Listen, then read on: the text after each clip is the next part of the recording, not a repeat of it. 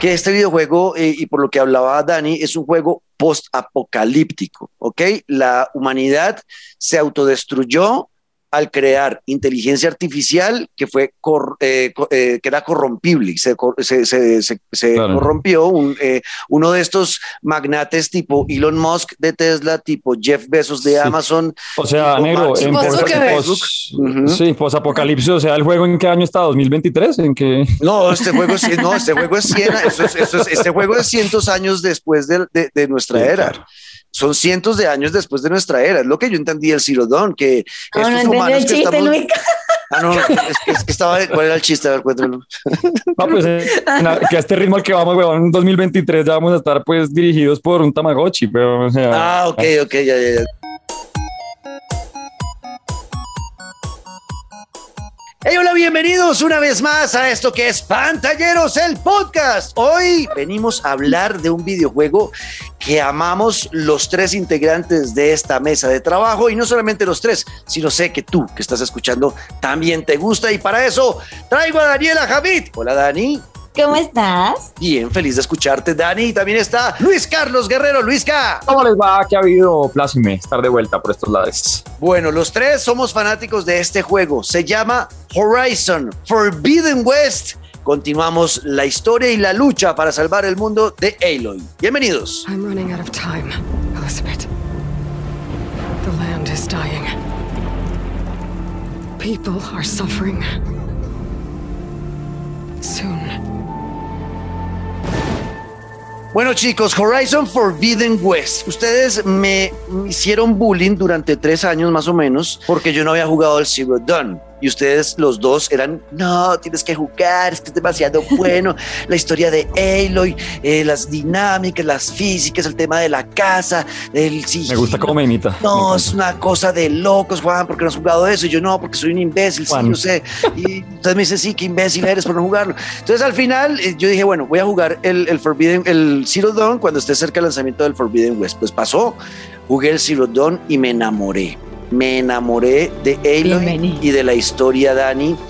Porque empecemos por ahí. La historia de este juego, del Zero Dawn, del anterior al Forbidden West, es una historia que uno puede sentir que es. puede pasar, ¿no? ¿No, Dani? ¿Hacia dónde vamos? Exacto, uno cree que, o sea, es, totalmente fantasía, sí, pero, pero el planeta cómo va. Podemos llegar allá, Dani. A Daniela, ¿qué fue lo que le enganchó del Horizon y por qué me insistía tanto en jugarlo? Creo que precisamente eso, veía demasiado posible que termináramos destruyendo el planeta a un nivel en el que tuviéramos que utilizar las máquinas para sobrevivir y que al final las máquinas tuvieran conciencia propia. Yo tengo un corazoncito medio cyborg y quiero creer que los cyborg van a dominar el planeta y que al final terminan pues volviéndose contra nosotros y extinguen todo y ahora toca una eh, apocalipsis prehistórica o sea, es una cosa rarísima, o sea, es un híbrido brutal. Es, exacto, un híbrido además, brutal. además de que, bueno, Eloy es una gran representante femenina. Exacto, e, es eso, es un híbrido extraño en cuanto al lore del juego, en cuanto a la historia, por lo que dice Dani. Y Luis Carlos, ¿qué, qué fue lo que hizo que me presionara tanto para jugarlo? porque usted se enganchó tanto con el Horizon Zero Dawn? Mire, tuve un punto que ya le hablo, pero antes eh, la historia a mí también me enloqueció. Eh, no recuerdo o no recordaba en el mundo de los videojuegos como ese postmundo, ¿no? De qué fue lo que pasó y que ahora estamos, yo nunca entendía, yo de lejos veía estas armaduras como con partes de chatarra, yo decía, pero ¿qué este juego que está pasando? Me enganchó la historia desde el principio, como el combate, el mundo, me, me iba volviendo loco. Y el momento en el que dije, ok, ya, Jeringa y Horizon a mi vida, fue cuando escalé el primer cuello largo al mejor estilo de Zelda de eh, que uno va desbloqueando como el mapa y las torres que sirven para como ampliar un poco el mapa y la visión. El momento en el que usted se encuentra la primera máquina, ya uno dice, ok, este juego va por acá, luego se encuentra con el primer destructor, creo que se llamaba, que era como un escorpión y ya es más acojonante, pero cuando aparece este dinosaurio versión robot, que es el que uno tiene que escalar para desbloquear, yo dije, ok, este juego me atrapó. Cosas tan sencillas como esas, pero que lo marcan a uno, como el, el no sé, la, la, exploración de ese mundo que yo iba andando y de pronto veía un carro, de pues un carro, un automóvil normal, pero pues cuántos años llevaría por ahí y que él hoy dijera como, oh, uno de esos eh, bichos que no me acuerdo cómo llamaba esas vainas como de la generación antigua o que se encontraba uno unas llaves y salía eh, campanillas de la, de la civilización. De la civilización antigua. era espectacular. Yo me sentía de verdad en lo mismo, viendo hacia dónde vamos, pero en un videojuego con toda la libertad de explorar y ver, bah, me, volvió loco. Y si a eso le suma gráficas, combate, el personaje de Aloy que es fantástica porque se empieza a literal defecar en todas las creencias de ese momento que son modernas y la vieja como, oiga, no, estamos muy perdidos de todo. Me maravilló, de verdad. Yo en su momento también le pedí perdón a Dani en todos los idiomas posibles porque yo duré mm. dos años antes que usted, Juanca, en las mismas. Exacto. Bueno, pues ese es un gran juego y la pregunta principal de muchos que no han jugado el Zero Dawn y que dicen, bueno, ya llegué tarde al Zero Dawn, necesito jugar el Zero Dawn para jugar el Forbidden West. Mi respuesta es sencilla, no. ¿Por qué? Porque apenas usted mete el juego, el nuevo, el Forbidden West en la consola, en la Play 4 o la Play 5, dependiendo de donde vaya a jugar, el, el juego le hace un pequeño resumen de lo que ocurrió en el Zero Dawn. Eh, conciso, obviamente no profundizan en todo el lore, que, que, porque es que el lore de este juego es muy amplio, es bien gordo. Eh, no, no, es que profundicen en el detalle, pero usted eh, con ese resumen entiende por qué está Aloy en este mundo y qué tiene que hacer usted, ¿ok? Es fácil, entonces no es necesario haberse jugado el Zero Dawn para poder jugar el Forbidden West, porque le hacen su resumen ahí ejecutivo para que pueda coger la historia. Y la historia, pues, es, más de lo mismo en el sentido de que Aloy pensamos que había salvado el mundo eh, cuando elimina a Hades, ¿no? Al final del Zero Dawn, pero eh, eh, al final también vemos que Hades es rescatado por Silence, que era el que pensábamos era nuestro amigo y terminó como volviéndonos a traicionar, ¿no? Ese tipo de yo no me acordaba de, ese No, yo, nunca, yo no olvidaré nunca a ese. Uy, se me ha olvidado su jaulita y maldito. Sí, exacto. Silence eh, es, una, es una persona que en aras de eh, el conocimiento y de saber qué pasaba con la civilización antes de que se acabara el mundo y terminaran estos nuevos humanos en esta tierra dominada por máquinas, él en ese afán por descubrir todo lo de la antigua civilización, o sea, nosotros, eh, pues llega a hacer cosas éticamente discutibles y pues es esa, por ejemplo, haber activado el programa ADES, y luego habérselo llevado cuando termina el Silodón. Y esto empieza a crear una plaga en el planeta Tierra que empieza a consumir el planeta. Y eso es lo que descubre Aloy al inicio de Forbidden West y se da cuenta que le toca ir a buscar otra vez a Hades porque está el planeta. O sea, queda la cosa como que lo que hizo ella en Silodón fue un paliativo pero que no fue el final de la amenaza para que el planeta se acabara. Y además eh, debe encontrar una nueva Gaia, porque Gaia, que era el, programa que tenía este videojuego en el que nos contaban que era la que había repoblado de vida el planeta, que era una inteligencia artificial creada por los humanos de la civilización anterior, pues fue destruida. Ahora parece que hay una copia y está en el oeste.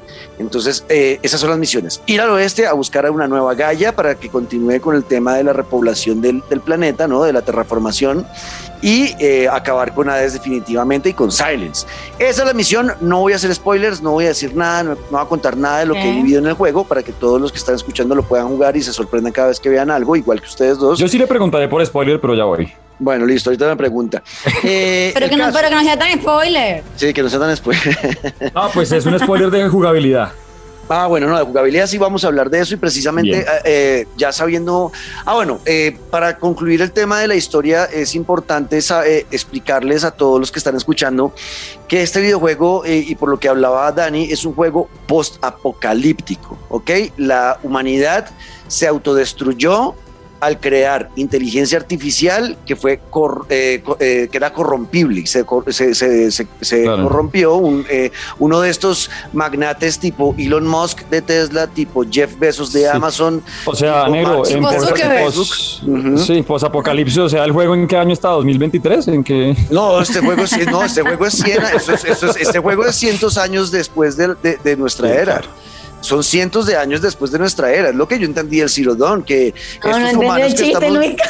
Ah, no, es, que estaba. ¿Cuál era el chiste? A ver. No, pues eh, que a este ritmo al que vamos, weón, en 2023 ya vamos a estar pues dirigidos por un Tamagotchi, pero. ah, ok, ok, ya, ya, No, pero es que acuérdense que. Sí, no, entiendo el chiste, ya, sé por qué el chiste, pero, pero bueno, ya por, para aterrizarlo en el juego, pasan muchos años porque al final uno descubre que el planeta sí se destruyó y todos los seres vivos murieron. O sea, al final la inteligencia artificial que, que de, la cual se perdió el control y los humanos ya no podían dominarla, ni siquiera el tonto que la creó, eh, pues terminó destruyendo el planeta. Lo que si no estoy ah. mal, era que las, las máquinas se alimentaban de, no era como ni de carne ni de, biomasa. Exacto, biomasa. Y era como básicamente metan en la licuadora todo lo que sea ser vivo. Exacto. y hágale. Y por eso las máquinas se acabaron con todo, ¿no? ¿Cierto que Desde plantas hasta seres humanos, sí. Exacto. Y entonces, pues la única forma de ganar la guerra era que se acabara la biomasa. o sea, los humanos entendieron que no, no hay nada que hacer. No tenemos cómo ganar la guerra esto va a pasar porque va a pasar, se va a acabar la vida. Entonces lo que podemos hacer es preservar la vida a futuro. ¿Cómo? Entonces ahí es donde aparece Elizabeth Sobek, que es la heroína de, de, nuestra civilización, y ella dice, ya que dejemos que estos manes ganen, no vamos a poder pelear con las, con las máquinas, que acaben con el planeta, que consuman toda la biomasa, y cuando ya no haya biomasa en el planeta, pues las máquinas morirán, ¿no? Era así la cosa. Y ella, eh, en una base profunda, se llevó a algunos científicos eh, donde quedaban encerrados e iban a vivir el resto de su vida encerrados en esa base eh, dentro del planeta. y ellos ahí iban a crear otra inteligencia artificial que se llamaba Gaia, que era la encargada de activarse cuando ya no hubiera biomasa en el planeta. Y con eso iba a terraformar nuevamente el planeta para volver a traer vida. Y ahí habían eh, algunas eh, algunas eh, mm, como naves nodrizas dentro del planeta donde se cultivaban bebés humanos y donde salieron Aloy la protagonista y otros personajes y para repoblar el planeta no ya cuando estas máquinas estuvieran desactivadas y eso es lo que pasa en el juego. Por eso vivimos en un futuro distópico donde los humanos en el futuro son medio aborígenes. O sea, porque no tienen. Eh, son tribus, sí. Exacto, son tribales, no, eh, son cazadores, no tienen la. Eh, es como empezar de cero otra vez la civilización, pero con algunos. elementos tecnológicos de nuestra civilización que sobrevivió al paso del tiempo. Eh, pero no es que tengan el conocimiento de, cosechar, de bueno, todo lo, todo la cantidad de conocimiento que adquirió el ser humano desde que dejó de ser un simio, ¿no? Hasta el día de hoy. Ellos no tienen eso. Entonces, bueno, ahí van como siendo un híbrido entre aborígenes y personas del futuro. eso es lo que es como cautivante de la historia del juego. Eh, dejémoslo ahí el tema de la historia y entremos al tema gameplay. Lo primero que encontré y me cautivó, chicos, fue el tema combate. Yo soy, o sea, la parte de la casa, creo que eso estaba ya perfeccionado, el tema de los, del arco, la flecha, de qué armas, de qué flechas usar, de que este, este animal lo caso mejor con una flecha que, que prenda fuego, desarme, o la eléctrica, o sea, ya sé que le quito partes del, del cuerpo al robot si le apunto a ciertos puntos, el tema del foco para analizar la víctima, ¿no? Como analizando la, la zona de casa. Sí, puntos débiles. puntos débiles, todo eso. Eso yo creo que estaba perfeccionado y se mantiene prácticamente igual. Eso no, no, no, no veo por qué tenían que tocarlo. A mí siempre me faltaba era en el combate. El combate cuerpo a cuerpo del Horizon Zero Dawn era muy simple. R1 golpe suave, R2 golpe fuerte y era bien tronca para pelear eh, cuerpo a cuerpo. O sea, realmente uno, uno trataba de evitar el combate cuerpo a cuerpo, no Dani, porque pues uno sentía que eso se iba de frente. Y no, claro, era, una, desgracia, todo el tiempo con arco y flecha. Exacto, entonces uno pelear arco y flecha. Era bien tosco. Era tosco y, era, y, era, y, no, y no se sentía poderosa Elo y la ungida, la salvadora de la humanidad, de la vida en el planeta, se veía torpe cuando peleaba combate cuerpo a cuerpo y eso, eso era raro de ver. Pues lo mejoraron muchísimo. Ahora se pueden hacer incluso combos, combos que debilitan al, al rival, que permiten que se activen unas habilidades especiales de Aloy, eh, que hace mucho más daño.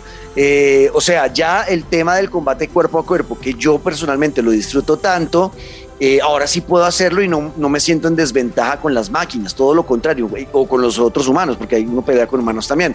Realmente el tema del combate de cuerpo a cuerpo mejoró, pero muchísimo y ahora es súper divertido. Divertido.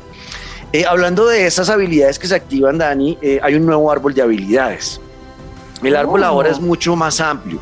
Son seis como ítems de habilidades que representan cada uno, pues lo que es Aloy, guerrera, cazadora, trampera, sobreviviente, infiltrada y maquinista, ¿no?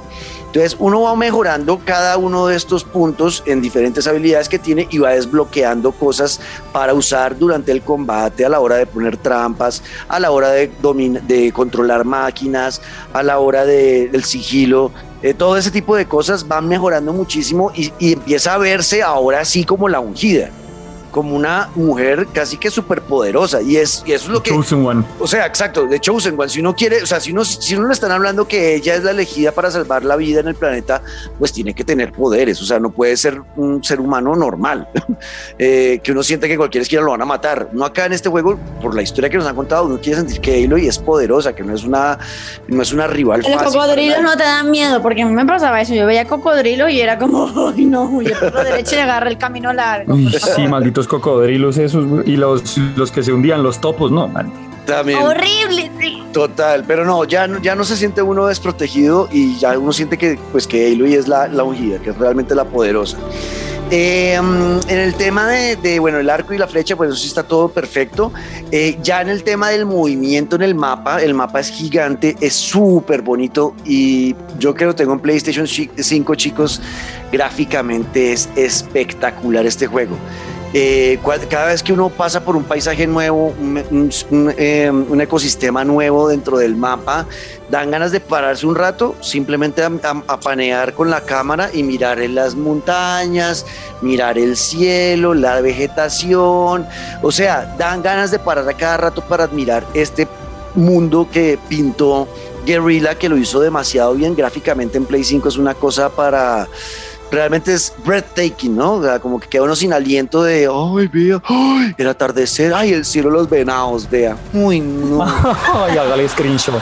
Hágale screenshot al cielo de los venados. Ay, vea, la, ay, la noche está estrellada, vea la luna llena. Ay, no. No, es que de verdad, eh, eh, gráficamente es una, una joya, es una obra de arte, sobre todo en PlayStation 5. En Play 4 está muy bien. En Play 4 lo que he podido ver de gameplays está muy bien, pero sí en el Play 5 pues todo el tema del ray tracing y eso pues se ve obviamente eh, absurdo y despampanante.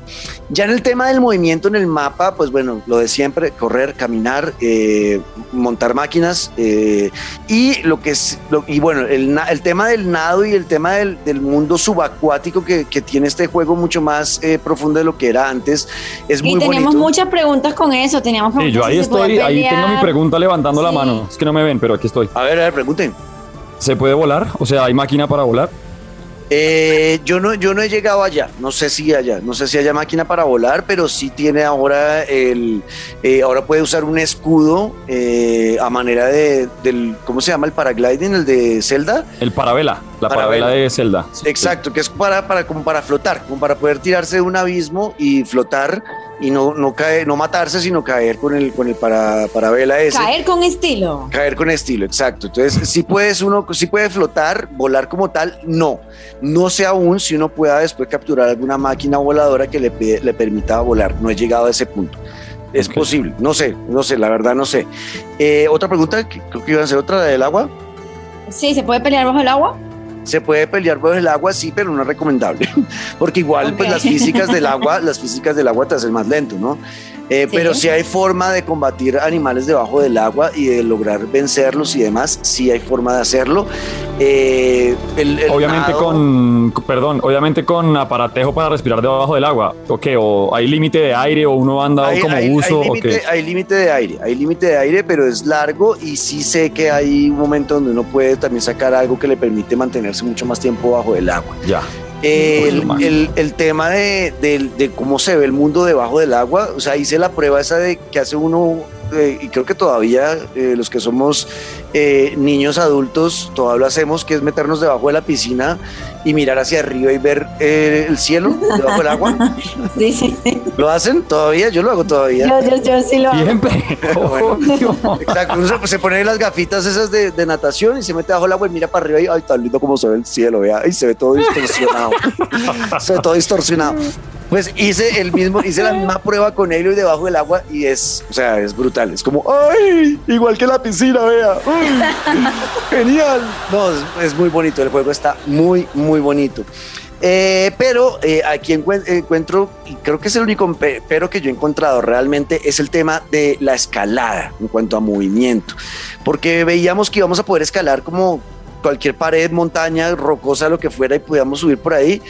Eh, pues realmente no es tan así porque vamos a poder escalar las montañas y eso sí, pero si estamos usando el foco todo el tiempo, espichando como el escáner, no, no, el, no dejando oprimido, sino solamente un toquecito para que se active un escáner y nos, nos muestre en las montañas por qué puntos podemos ir escalando. Puntos que los desarrolladores diseñaron para que pasáramos por ahí. O sea, sí tenemos libertad de movimiento en el mundo, pero en la escalada seguimos moviéndonos por donde nos dicen los diseñadores. No es que usted coja como cualquier estaba antes, ¿no? Creo, como, sí. ok, que haya cintas amarillas, supongo, ¿no? Como que es como que está marcado el sitio por donde uno puede escalar, ¿o qué? Exacto. Ahora incluso hay paredes donde no hay cintas amarillas, pero, pero están corrugosas, o sea, tienen corrugoso y uno se da cuenta que eso lo hicieron ahí de apuesta para que uno pueda escalar.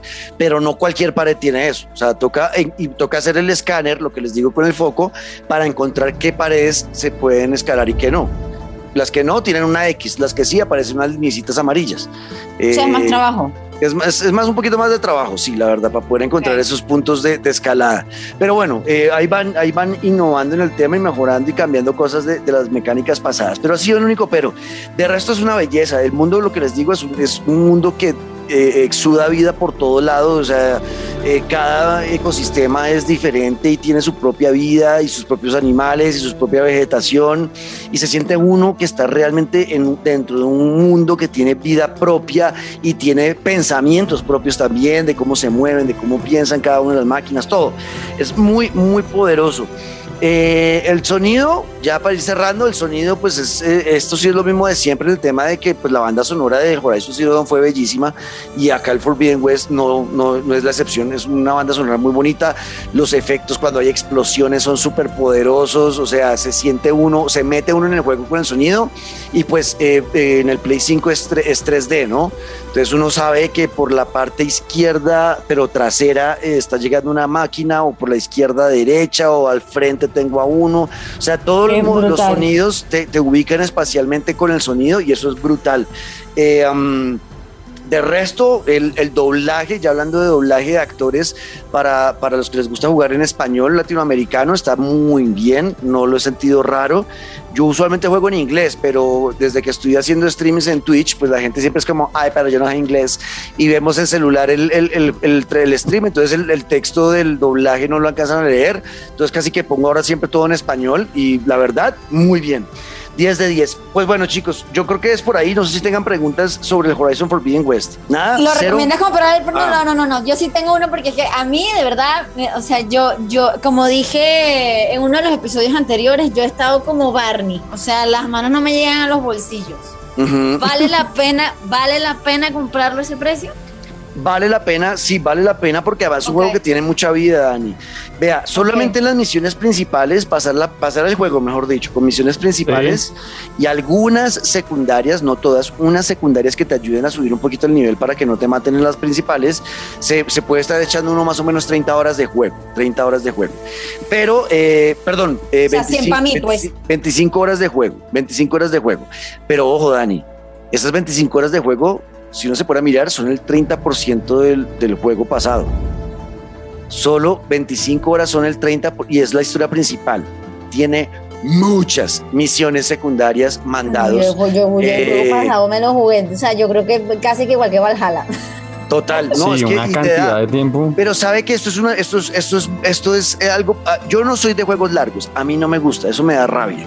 Pero este tiene la particularidad que las misiones secundarias no son porque sí. O sea, uno se da cuenta que estas misiones secundarias y los mandados y las, las eh, ¿cómo se llama esto? Las, las fortalezas de los bandidos y todo eso eh, no lo pusieron como, ay, marica, metámosle relleno a esta vaina a ver si logramos que la gente compre el juego y, sepan que tiene 120 horas de juego. No, no lo hicieron por eso. El tema de las misiones secundarias es muy importante, chicos, porque le cuentan a uno mucho más el lore de todo el, de todo el mundo que nos están planteando. Cada misión secundaria. sí, exacto. Mm. Te, te dan mucho más contexto de qué está pasando con las diferentes tribus del planeta, con los personajes secundarios que te van a ayudar en la, en la travesía, con, em, con cosas de la civilización pasada que te van a dar un poquito más de contexto. O sea, las misiones están pensadas secundarias para, para alimentar más el planeta. O sea, no, no simplemente hacer algo por hacerlo y, ya está. Y Juanca, yo leí por ahí, yo no he jugado, pero he leído y visto muchas reseñas y demás de... Es el primer juego que todas las misiones y todas las conversaciones tienen animaciones distintas. Sí, se nota. Y se nota eso, se nota eso porque los gestos de Aloy van cambiando siempre y también de los personajes secundarios. O sea, no siente uno que es como, uy, vea, le pusieron copy-paste acá, copy-paste acá. No, la repetición de la repetidera que uno ya sabe que esa misión va con tal animación y tal persona me va a responder y así va a pasar cuando gano en tal fortaleza. Entonces yo lo que vi es que básicamente en todos se dedicaron los de Guerrilla a meterle pues que se sienta eso, que uno no se aburra y que se vuelva un juego largo, pero pero pues que se disfruten cada, cada vuelta, en cada toro, en cada máquina, ¿no? Claro, total. No, realmente, chicos, la conclusión es que es un gran juego. Yo lo he disfrutado Ay, mucho hasta última. ¿Qué pasó? Última, hablando de, toros y cuernos y demás. Yo me acuerdo que en Zero Dawn solamente se podía montar tres máquinas: el toro, el cabro y el caballo, pues como por asemejarlos a algún animal. ¿Hay alguna máquina nueva para montar o siguen siendo las mismas tres? No, hay nuevas, hay nuevas y hay nuevas emocionantes. Hay nuevas emocionantes. No, me vuelvo loco. Hay nuevas emocionantes. Incluso mucho de la campaña de lanzamiento del juego es un, como un Velociraptor. Eh, no, ok. Y ese, si llego a ir a comprarlo ya. En ese lo podemos montar. Ese Velociraptor lo podemos montar. Hay nuevas máquinas, hay muchas máquinas nuevas que son también como wow, que nota ver eh, que, no hicieron copy-paste con el juego pasado en, ese sentido. Eh, y explican por qué hay máquinas nuevas y que no vimos en el juego anterior. O sea, no, realmente es un juego. A mí sí me, a mí sí me cansó un poco el tema de, de las máquinas eh, del juego pasado, no porque me, me molestara montarme en ellas, sino porque solamente había una que se podía como llamar, como que uno chiflaba y solo llegaba el caballo, así uno tuviera el toro o el cabro y andara con ese bicho, cuando uno llamaba a una máquina solamente era el caballo. Entonces ya al final era como, ay no, pues ¿para qué me pongo yo a buscar el que más me gustaba, que era el toro de los cuernos gigantes que, acababa con todo lo que se le atravesaba? Si al fin y al cabo me alejo mucho de este bicho y cuando llamo viene es el caballo, entonces pues, eh, pero qué bien, qué bien que haya diversidad. Sí, no, hay diversidad. Y también en eso de llamar a los caballos también ya, ya llegan más, o sea, ya quedan casi que guardados eh, ahí. Por más de que uno se aleje mucho, se vuelven y aparecen. O sea, no. Realmente, el juego está muy bien, chicos. Yo estoy muy contento con el Horizon Forbidden West. Eh, la conclusión mía es que es una historia eh, que te atrapa muchísimo. Es una historia también por lo que siempre les digo, esto es algo que uno dice, podría pasar si Mark Zuckerberg la caga con el tema de inteligencia artificial o si Elon Musk la caga con el tema de inteligencia artificial. O sea, es una historia que es palpable, sí, es fantasiosa, es de ficción, pero que es palpable. Y eso emociona. Y todo el tema del combate, la historia, todos los, los, los elementos que componen un buen videojuego están en Horizon Forbidden West. Yo sí lo veo nominado a GOTY, no sé si ganador, pero nominado por lo menos a Mejor Juego del Año, sí lo veo. Eh, peleando ahí de cerca con otros juegos como Elden Ring, como el Sifu, bueno, y otros juegos que irán saliendo este año que seguramente estarán en esa discusión, pero veo a un juego fuerte, hecho por Guerrilla, para los fanáticos del Horizon Zero Dawn y PlayStation que en, en, la, en, la, medida que puedan, ojalá sea en PlayStation 5 donde lo jueguen, si no, pues el Play 4 obviamente también les va a funcionar perfecto. Como estamos ya acostumbrados a dejar algún tipo de calificación en este, en este, en este podcast, pues la voy a dejar, aunque lo que siempre les digo, pues guíense por lo que ustedes sientan cuando lo jueguen, porque muchas veces uno dice algo es una mierda y a otra persona le puede parecer genial. Entonces, y si la va a poner 10. Yo le pongo un 10. Sí, yo le pongo un 10 sobre 10. Yo le pongo un 10 sobre 10. Que Juan Camilo le ponga un 10. O sea. No, es que yo de verdad está muy bien, o sea, está muy bien, está muy bien este juego, eh, vale muchísimo la pena.